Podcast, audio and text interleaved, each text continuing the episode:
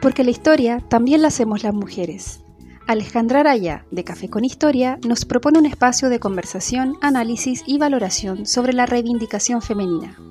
Quedan todas invitados a disfrutar de Mujeres con Historia.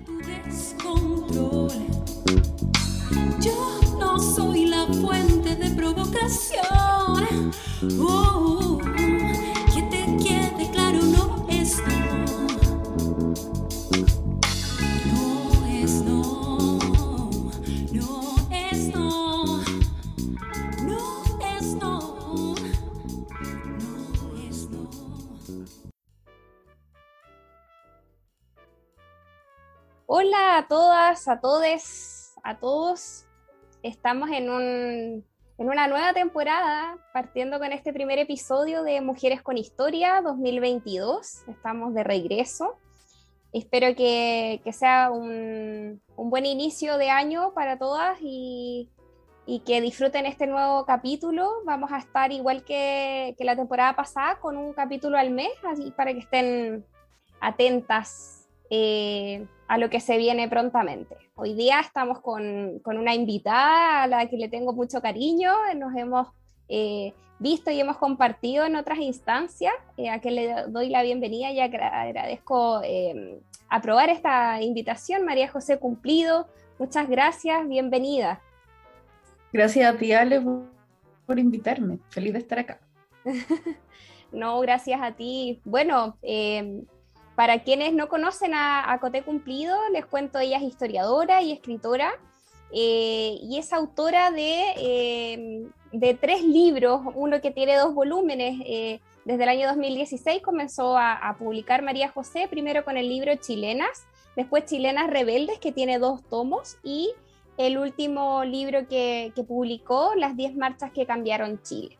Así es que para que también tomen nota ahí de, de la producción de María José, que, que, ha sido bien relevante en los últimos años, sobre todo de acuerdo a, a, los tiempos que corren sobre el feminismo, ¿cierto? Y la importancia de escribir sobre la historia de las mujeres.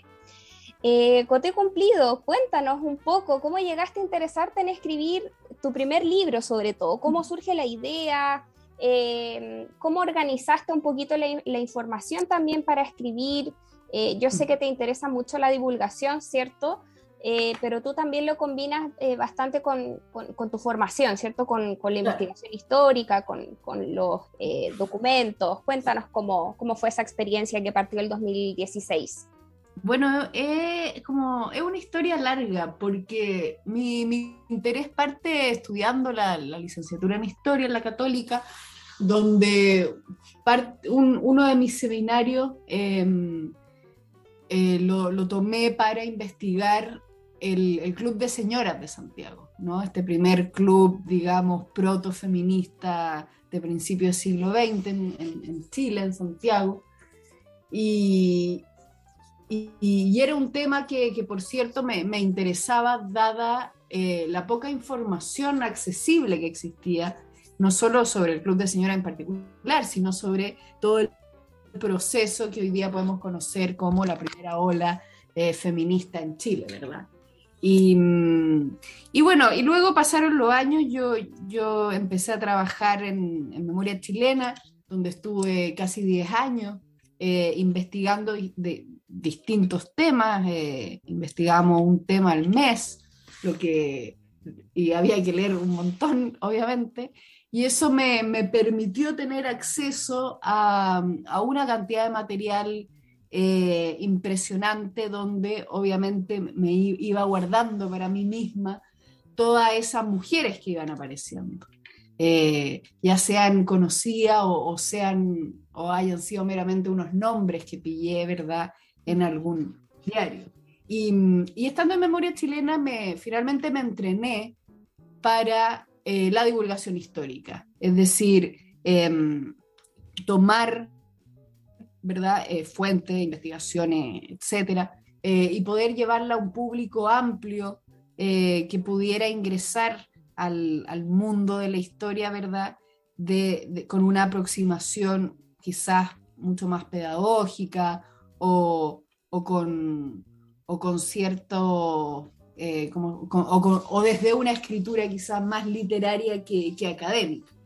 Em, y juntando esas dos cosas, finalmente, esa, em, esa experiencia divulgando con eh, mi, mi interés personal, ¿cierto?, en, en la historia de las mujeres, es que em, empiezo a conversar con, con un editor donde, y, y desde ahí van a hacer lo que, lo que es chilena, ¿verdad? Que, es un- un- que, es donde tomo a, a 10 mujeres eh, chilenas o, o que vivieron en Chile eh, de distintas épocas, de distintos lugares, con distintas profesiones e intereses, eh, para escribir una, pues, una crónica biográfica, ¿verdad?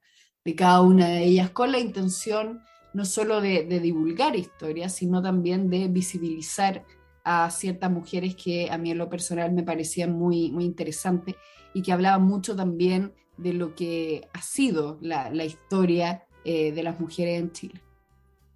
Claro, sí, bueno, de, de todas maneras, por supuesto que me imagino de haber sido un trabajo súper apasionante eh, y me, me causa mucha curiosidad, porque al principio dices que, claro, como trabajabas en memoria chilena, eh, tenías acceso a mucha información, mucha documentación, ¿cierto? Eh, y, y- y después de chilenas sacaste chilenas rebeldes, ¿cierto? Ya como Sí. con un apellido, ¿sí? Eh, entonces, eh, ¿qué, qué fuiste descubriendo, ¿cierto? Entre tu primer libro, entre este Chilenas y, y el segundo, Chilenas eh, Rebeldes, que también tiene dos tomos. Es un formato un poquito distinto, ¿cierto? Acá ya reúne 75 biografías de, de- de mujeres relevantes para la historia de Chile. Mira, lo que, lo que, lo que fui descubriendo, em, principalmente creo que fue un interés gigantesco, eh, mucho, mucho más, infinitamente más grande del que yo me imaginaba, em, de mujeres eh, y de niñas y adolescentes em, por conocer la historia de esa mujer. Y, y ese interés eh, gigantesco nos hizo pensar en un, libro que, finalmente Chilenas Rebeldes, que tiene un tono más familiar. Es decir, son eh, pequeñas biografías de, una página, ¿verdad? Eh, por lo tanto, se puede leer familiarmente, tiene, tiene ilustraciones, además, lo que lo hace mucho más visual. Y, ahí lo que me parecía interesante era eh, ampliar, obviamente, el, el abanico de mujeres, eh, de recorrer toda la historia de Chile, llegando también a la actual, eh, con la intención de que niñas y adolescentes, y niños también, por supuesto, eh, pudieran conocer la cantidad de mujeres que han hecho cosas en este país.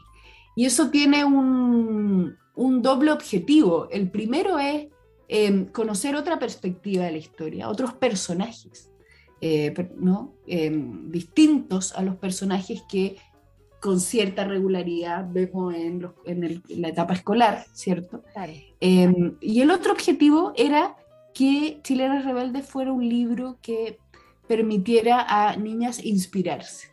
Es decir, que eh, si ellas quieren ser pintoras, científicas, eh, lo que sea, tuvieran referentes. Lo que está muy estudiado, que es muy importante a la hora de enfrentarse, ¿verdad?, eh, a la educación, el hecho de tener ciertas referencias eh, de tu mismo género, ¿no? Sobre todo en una cultura donde sabemos que, por ejemplo, las niñas eh, estudian menos ciencias porque no ven a mujeres en ciencia. Y así un poco con, todo. Entonces, esa era la doble eh, intención de eh, escribir Chilena Rebelde 1 y 2, de, de poder mostrar este, este panóptico, ¿cierto? Eh, que cruza siglos, que cruza el país territorialmente, ¿verdad? Que cruza clases sociales, que cruza eh, oficios, eh, con también este, esta especie de, de enciclopedia eh, de, de inspiraciones. Claro. Oye, pero tremendo trabajo. eh, bueno, felicitaciones, ¿cierto? También y, y, qué bueno, de verdad, me alegra mucho eh, eh, eh, compartir este momento con, contigo porque eh, en realidad eh, pienso que estás haciendo un trabajo súper importante en ese avance, ¿no? Eh, lo mencionabas recién, eh, quizás, por ejemplo, hoy día ya tenemos niñas de, no sé, 10 años, 8 años que, que quieren ser científicas cuando grandes, por Sí. ejemplo Claro. lo, lo escuchamos, ¿cierto? Yo tengo una sobrina de cinco años que le encantaría ser arqueóloga, paleontóloga, está rayada con los, con los, los fósiles, le encantan. Entonces, claro, eh, de repente nosotras, quizás nuestra generación, quizás yo no, yo no pensé tanto en eso a esa edad eh, y quizás nunca, ¿ya? Eh, porque claro, eh, veíamos siempre a hombres eh, como los íconos, ¿cierto? De, de los estudios científicos. Entonces, es súper interesante cómo, cómo vas, eh, cómo gracias a esa divulgación también eh, se va generando una mirada distinta en, en las niñas. Eh, Entonces, súper súper enriquecedor el, el trabajo. Oye, Cote, cuéntame eh, un poquito más sobre estas chilenas rebeldes. Eh, ¿Cómo las fuiste identificando, seleccionando, cierto, para armar este libro de dos tomos? ¿Y qué Mm. identificaste tú que las, las hace rebeldes en el, en el fondo? Mm. ¿Qué las hizo rebeldes? Mira, primero fue, fue un trabajo bien, bien largo, dado lo- un poco lo que te contaba, como toda esta documentación, ¿verdad?, que, que fui recopilando a lo largo de 10 años. Y ahí con, con la editora que, con la que trabajé este libro, tomamos la siguiente decisión. La primera eh, era em, que, que esta selección de mujeres em, fuera capaz de representar distintos momentos históricos. ¿Verdad? Entonces obviamente tomamos lo que uno podría conocer los eh, momentos históricos más clásicos, eh, dígase la colonia, la independencia, ¿verdad? Eh, el siglo XIX, etcétera, etcétera. El, el segundo requisito era que fueran diversas, ¿verdad? Es decir, que en el siglo XIX no solo, no todas fueran del LID, ¿verdad? Podemos buscar mujeres de elite, por cierto, pero clase media, mujeres trabajadoras, eh, y tampoco que todas fueran eh, distinguidas damas, ¿verdad?, herederas de los vascos españoles, sino que mujeres indígenas, por cierto, eh, mujeres de la diversidad sexual, eh, etcétera, etcétera. Y también, eh, como algo importante, eh, que me costó más por, por mi maña profesional, era que también consideráramos mujeres eh, actuales, ¿verdad? Que de alguna manera fueran mujeres eh, que, que, que, las niñas pudieran ver eh, hoy, cuando prenden la tele, cuando se meten en internet. Eh, entonces, con esas tres categorías fuimos ahí. Ah, bueno, y la, y la última, perdón, el hecho o lo importante de que tuvieran distintas profesiones, fueran historiadores, o que no todas fueran, claro. ¿verdad? Pintoras, no sé. Eh, entonces con esa, con esa, con esos criterios fuimos seleccionando, ¿verdad? Eh, las 150, la, que las dividimos en, ¿verdad? en dos tomos para que también fueran tomos eh, llevables y no unos mamotretos, ¿verdad? Eh, terribles. entonces, entonces, esta fue más o menos la, la decisión y por eso podemos encontrar eh, tanta diversidad de, mujeres en, esos dos libros. Y eso obviamente implicaba distintas técnicas investigativas, porque por supuesto que de alguna manera es más fácil encontrar mujeres de elite que escribían, que escribían sobre ellas mismas, eh, o que otros grandes personajes que escribían en los diarios también escribían de ellas. Eh, entonces, muchas veces con un pequeño documento, un pequeño retazo, había que reconstruir más o menos un, una historia o, o, incluso un contexto en particular. Estoy pensando, por ejemplo, en el caso de María Antonia Palacio, una mujer afrodescendiente esclava, de la cual solo tenemos un libro, eh, el libro sexto de, de partituras eh, coloniales. Y, y ahí, claro, claro, ahí el punto estaba en el documento y lo que se puede saber de ella gracias a los investigadores que le han, la han investigado, pero por cierto que es una biografía eh, mucho más difícil, que tiene muchos más vacíos de lo que podría ser alguien mucho más conocido como, no sé, Gabriela Mistral, por ejemplo. Claro, claro. Y lo otro también que quizás puede haber sido como un desafío de muchas mujeres que, que escribían, que bueno, eran mujeres más, más instruidas, ¿cierto? Más educadas en la época, algunas usaban seudónimos, por ejemplo, no podían poner sus nombres. Entonces eso también es como una complejidad para tratar de llegar a, a su identidad en el fondo. Claro, claro. Claro, y ahí hay muchas mujeres, y estoy pensando, por ejemplo, en, en los periódicos obreros de, de, de principios siglo XX, donde eh, aquellas que pude rescatar son las que tienen un nombre y por lo tanto tienen una historia que rastrear, ¿verdad? O al menos uno tiene más, más o menos más pistas. Pero todas aquellas que solo se quedaron en el anonimato, bueno, eh, ahí es difícil saber eh, quién está detrás, porque, porque también pasaba, y el caso de un periódico de, de mujer, entre comillas, conservador, que se llamaba El Eco de Señora, que eh, la Claudia Moreno, eh, o Mon- Claudia Montero, eh, descubrió que no eran mujeres las que escribían, que eran hombres conservadores, ¿verdad? Eh, hablando por las mujeres. Entonces, eso requiere, yo, yo creo, una, una investigación más profunda, que un- yo creo un tema interesante, el- estas mujeres anónimas, ¿verdad? Pero, pero obviamente eso eh, estaba mucho más, era mucho más que, que la intención, ¿verdad?, de- de- del libro. Claro, claro.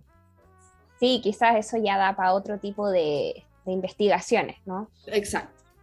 Eh, oye, te quería preguntar un poquito, saliéndonos como del tema de los libros, eh, tu, tu vínculo con, con el feminismo o tus vínculos con el feminismo, eh, que esto me interesa bastante y se lo pregunto a, a- a casi todas, digamos, la- las invitadas del Ajá. programa. ¿Cómo has ido tú construyendo tu experiencia feminista? ¿Cómo has llegado a, a ser feminista? Porque Mm. eh, bueno, me acuerdo un poquito también de la historia, eh, eh, nos- nosotras somos, claro, personas contemporáneas, digamos, pero, pero también estas mujeres que, que- que vivieron en un pasado también fueron construyendo su propia, su propia experiencia, algunas experiencias feministas, otra experiencia en el fondo de ir transformándose en mujeres. Eh, y que son muy, muy variables, ¿no? Por ejemplo, me acuerdo, hace poquito leía el último libro de, de, de Isabel Allende, Violeta, donde aparece esta Claro. mujer que vive muchos años y que, que se va haciendo mujer, ¿cierto? A partir de distintas experiencias, ¿no? Eh, ¿Cómo ha sido tu experiencia eh, a partir de, de- del feminismo que tú, tú has construido? Sí. Yo, mira, em- em, es, bien, es, es bien casual y, y bien injusto también, porque el feminismo me llegó un poco heredado. Me llegó heredado como por mi abuela, eh, que era bien matriarcal incluso, podríamos decir. Em, pero crecí en una casa donde había una conciencia bien, bien profunda de, de la, de la importancia de la igualdad, ¿verdad? Bueno, mi abuela trabajaba en esa época, era, era extraño eh, para su época. Eh, era de padres divorciados, lo que era aún más extraño. Eh, entonces esa, esa extrañeza que hoy día nos pueden parecer lo más normal del mundo, fue lo que yo creo hizo mi abuela feminista y, y lo cual heredó. Y después de, de, esa herencia, ¿verdad? Que también estuvo muy ligada con la literatura de mujeres, eh, principalmente Virginia Woolf, recuerdo, eh, como una de, la, de, las favoritas de, de esta casa. Eh, se fue, este feminismo se fue interseccionalizando cuando, cuando salgo del closet a los 18 años, ¿verdad? Y me identifico como mujer lesbiana, y donde veo obviamente el, el cruce importante que ha habido entre el feminismo y los movimientos LGBTQ.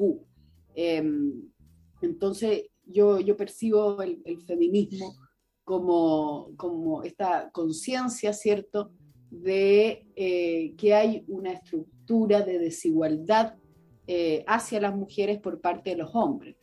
Que, que además va, va cambiando eh, dependiendo del contexto o dependiendo de las culturas como dice la historiadora Karen Offen en, un libro muy bueno que se llama Feminismo Europeos.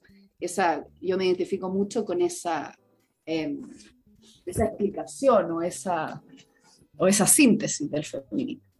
Eh, y, por tanto, esa, esa mirada, ¿verdad? Eh, es la que he tratado de llevar a la historia eh, desde el lugar de, mm, si, o desde la pregunta más bien, que si es que hemos enfocado o hemos puesto la cámara mirando solamente a, dos tipos de hombres, que el hombre de élite santiaguina principalmente y el militar, eh, me parecía y me parece aún interesante cambiar el foco a, bueno, pero ¿qué estaba pasando con las mujeres? Eh, y eso tiene un sentido también de no, que, se- que uno lo dice mucho, pero creo que hay que precisarlo, de no hacer una historia de las mujeres como algo separado, sino más bien cómo se integra eh, estos personajes, que además no, no son solo las mujeres, podemos hablar de los trabajadores, podemos hablar del pueblo indígena, etcétera, dentro de este canon de historia nacional que con el que hemos crecido y que, y que quizás de una manera bien eh, excesiva se, se va repitiendo constantemente. Claro, además lo, lo interesante de, de mirarlo así es que uno puede ir descubriendo cómo se fueron construyendo esas relaciones también entre, Claro. e- entre eh, el rol de los hombres y el rol de las mujeres en sociedad. Entonces eso es Exacto. Es súper eh, enriquecedor porque al final lo- no lo ves de una manera tan taxativa, ¿cierto? Eh, y ha sido súper interesante cómo ha ido evolucionando eso también en las formas de, de escribir la historia y de contarla, ¿no? Como al principio decías Claro. tú, era más esto como de la historia de las mujeres. Por ejemplo, yo en la universidad hace 10 años atrás tuve un curso que Ujú. se llamaba Historia de las Mujeres. Ya, claro. Y, y- y en la malla estaba puesto de- con ese nombre, pero la Mm. profesora, afortunadamente que tuve, eh, Carla Rivera en ese momento, eh, nos enseñó desde la primera clase que una cosa era historia de las mujeres, otra cosa era historia de género, eh, y que precisamente a partir del enfoque de género es que puedes ir como observando la historia a partir de la construcción de estas relaciones entre hombres, mujeres y también las diversidades sexuales, eh, sobre todo Claro. más en, la- en las épocas contemporáneas, ¿no? que hay como más, más registros también. Claro, Em, claro. Sí, sí, súper eh, súper interesante esa trayectoria. Oye, eh, Coté, quería pasar un poquito más ahora como a la, a la, a, a la experiencia política que has tenido tú también, ¿cierto? Has participado, eh, has sido candidata, eh, eh, perteneces a un partido político, eh, pero más que nada como respecto de tu militancia, eh, preguntarte más como, como una opinión respecto de las políticas públicas. ¿Cómo crees tú que debiesen causarse el enfoque de género en, en las políticas públicas?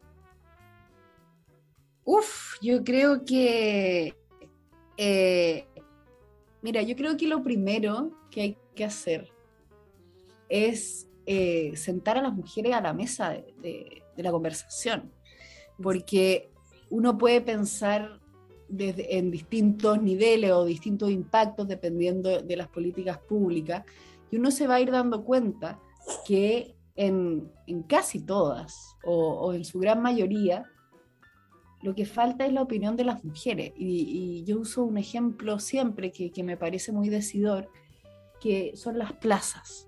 Cuando yo tengo un, un programa, ¿verdad? Una política pública de construcción de plazas con el fin de, eh, bueno, áreas verdes, espacios de sociabilidad, etcétera, etcétera. eh, perfecto, hago la plaza, pero cuando no hay una mujer en esa conversación, en ese diseño, uno se va a dar cuenta de todas las plazas que no tienen iluminación. Y cuando las plazas no tienen iluminación, las mujeres las van a usar hasta cierta hora, ¿verdad? Eh, van a ir con los niños hasta cierta hora. Por lo tanto, probablemente CESU utilice esa plaza eh, y por lo tanto no va a tener eh, la misma experiencia un hombre que una mujer en esa utilización. Eh, eso lo podemos llevar, ¿verdad?, a, a otras experiencias más amplias, pero se va a dar el mismo fenómeno, porque eh, lo que falta, yo diría, son, eh, es la perspectiva de género en cómo recogemos los datos y qué datos recogemos. eh, si ponemos un tema más complejo, como el transporte público y el uso de la VIP. Em, la VIP está diseñada, y el transporte público en general, para hacer dos viajes diarios, ¿verdad? Que es el viaje de em, tu casa al trabajo eh, y de tu trabajo a la casa. Em, por eso la VIP permite, por ejemplo, que puedas cambiar el metro por una micro, etcétera, etcétera. Eh, pero, pero sí está más o menos pensado. Eh, sin embargo, la, la experiencia internacional indica que las mujeres rara vez hacen dos trayectos en su día. Lo que hacen es eh, de la casa al jardín, del jardín al trabajo, del trabajo al doctor, del doctor al trabajo, del trabajo a la vecina, donde que se quedó cuidando a los hijos, y de la vecina a su casa, ¿verdad? Por lo tanto, ahí ya se te cae un sistema diseñado eh, para eh, dos viajes, ¿verdad? Eh, que es la lógica, por ejemplo, que, que también es, bien, bien falsa, la, el, el- el- la hora peak, ¿verdad? Claro. Eh, que la gente se pregunta, oye, pero siempre hay hora peak. Bueno, ahí hay una, ahí puede haber una, una pista de por qué siempre hay hora peak. Eh, bueno, esos son dos ejemplos, uno pequeño, uno más macro, para mostrar lo que a mí me parece esencial de las políticas públicas, que es eh, la opinión y la experiencia de las mujeres. Eh, hay, hay libros re interesantes también. eh, me leí uno hace poco de una urbanista, Leslie Kern, que escribe Ciudad Feminista y habla un poco también de estos temas de la experiencia internacional, de eh, los énfasis, por ejemplo, en, las políticas públicas, en cuando hay una conciencia, ¿verdad?, de, lo necesario de una perspectiva de género.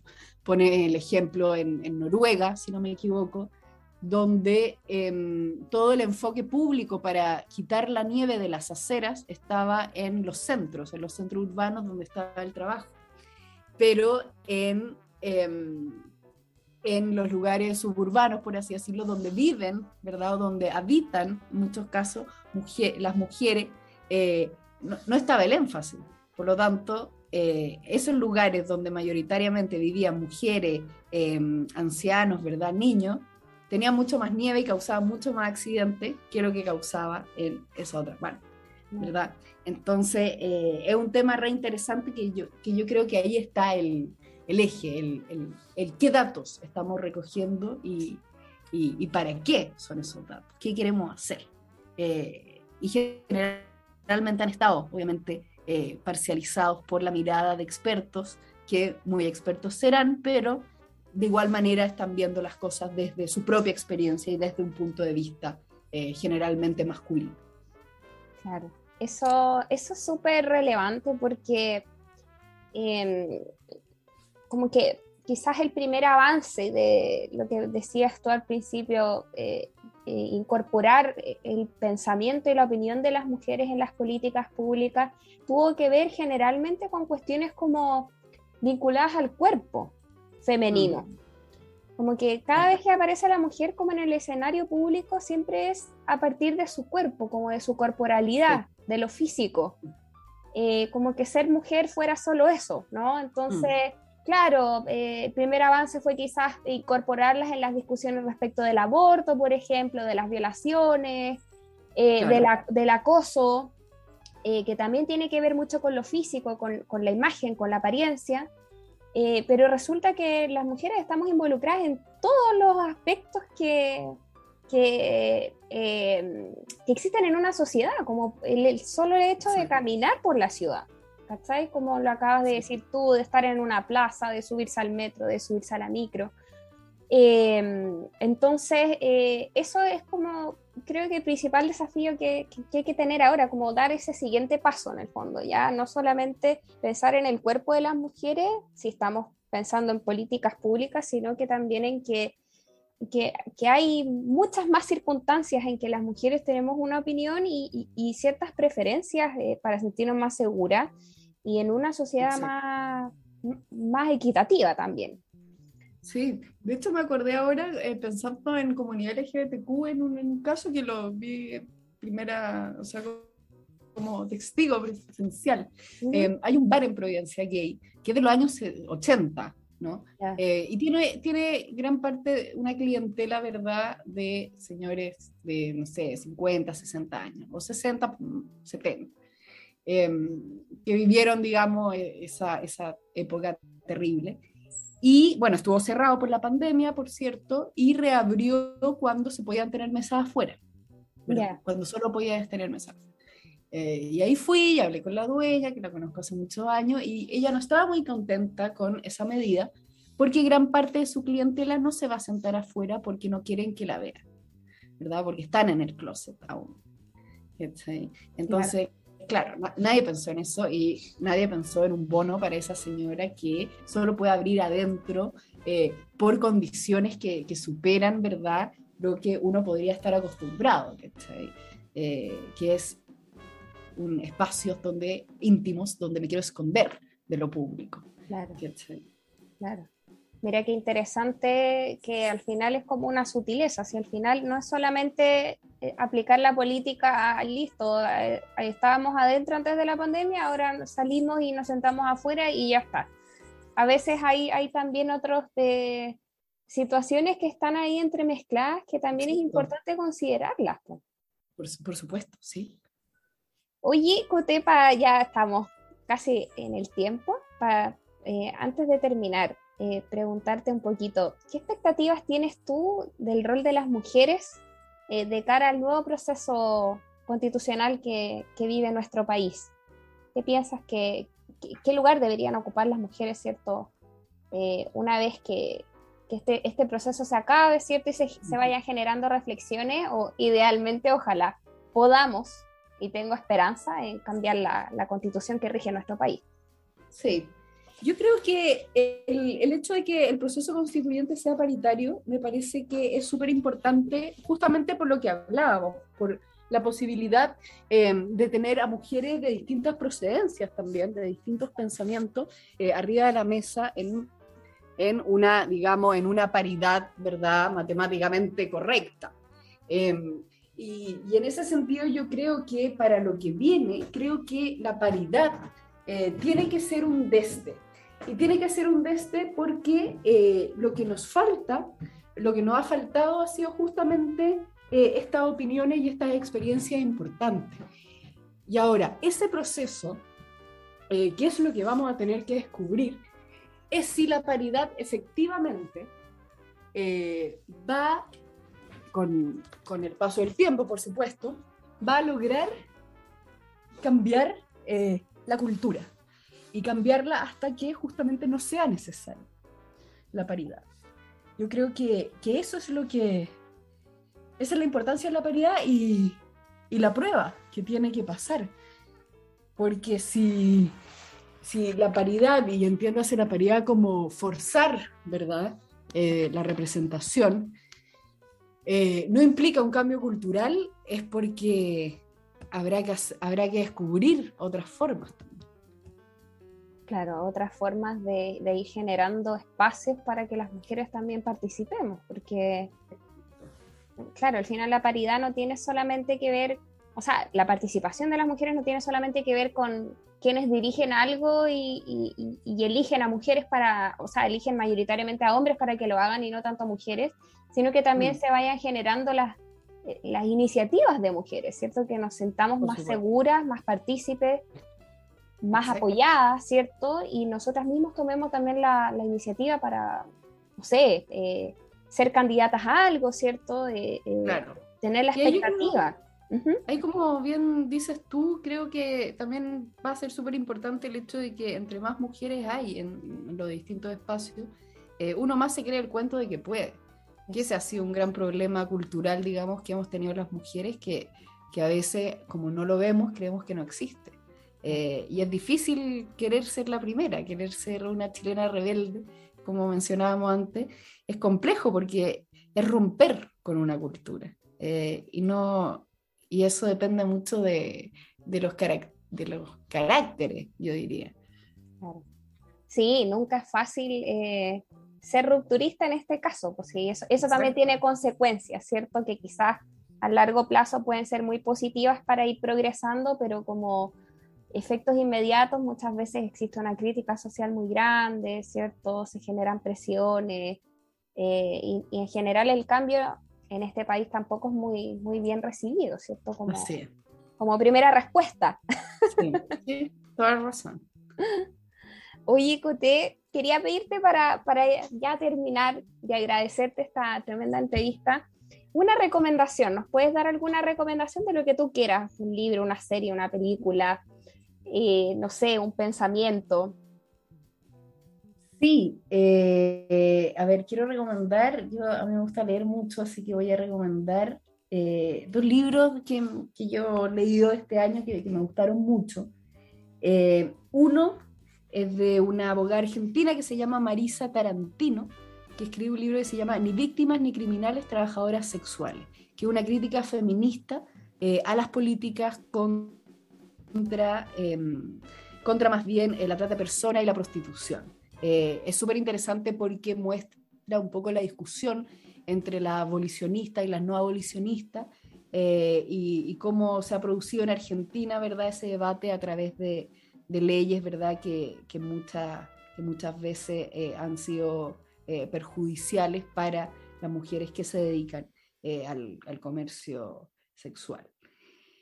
Y otro libro que quiero recomendar es eh, de un historiador de Andrés Stefane, eh, Cuando íbamos a ser libres, que son documentos sobre las libertades y el liberalismo en Chile, eh, que, recoge un, que recoge muchos documentos muy distintos entre sí y que a través de ellos uno puede ir conociendo la complejidad, las contradicciones también que ha tenido la idea de libertad y, el liberalismo como tal eh, en Chile. Además, Andrés Estefania hace un esfuerzo importante por, em, por incluir, ¿verdad?, documentos hechos por mujeres del siglo XIX, lo que siempre se agradece. Excelente, muy bien, tremendas recomendaciones, así es que ahí las tenemos, después quizás las podemos compartir en, en- en la página del café para, para que estén ahí atentas. Muchas gracias, Joté, por, por las recomendaciones, por eh, esta tremenda entrevista. eh, y bueno, ya nos vamos despidiendo, esperamos eh, escucharnos, vernos en un próximo episodio de Mujeres con Historia. Que estén muy bien, muchas gracias. Gracias, Chao. gracias.